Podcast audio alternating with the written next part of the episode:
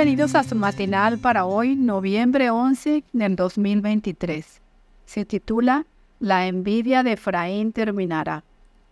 La envidia de Efraín terminará y el rencor de Judá se calmará.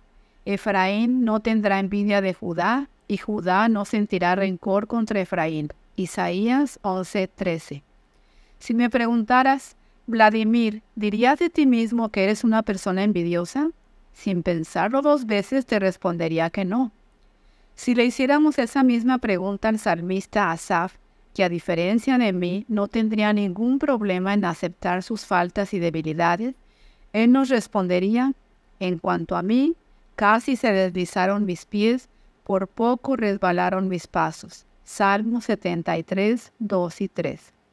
Salomón nos pregunta en Proverbios 27, 4, Cruel es la ira e impetuoso el furor, pero ¿quién podrá sostenerse delante de la envidia?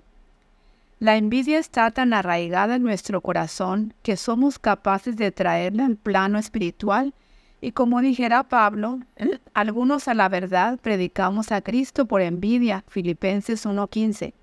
Aunque queramos negarlo, lo cierto es que los fuegos de la envidia han sido atizados en nuestras almas.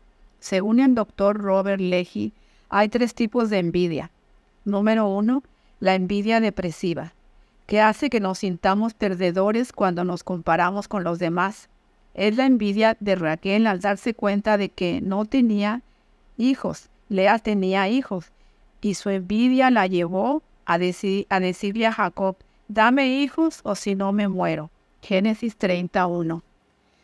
Y existe la número dos, que es la envidia hostil, una envidia activa que nos empuja a actuar en contra de la persona que envidiamos. Ejemplo de ello es la envidia que sintieron los hermanos de José, hasta tal punto que dicho sentimiento los intuvo a deshacerse de él. Y la envidia número tres es la envidia benigna, que Leji define como una envidia neutral.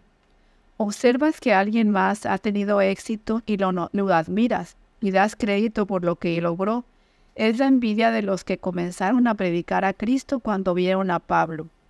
Como la envidia es lo natural en nosotros, los seres humanos, se requiere un poder sobrenatural, el amor, para que podamos desterrar de nuestro corazón pecaminoso ese corrosivo sentimiento. El profeta Isaías nos prometió que cuando el Señor alce su mano sobre nosotros, la envidia de Efraín terminará y el rencor de Judá se calmará. Efraín no tendrá envidia de Judá, y Judá no sentirá rencor contra Efraín. Isaías 11:13. Dejemos que Dios cumpla su promesa y erradique la envidia y siembre más amor en nosotros. Amén.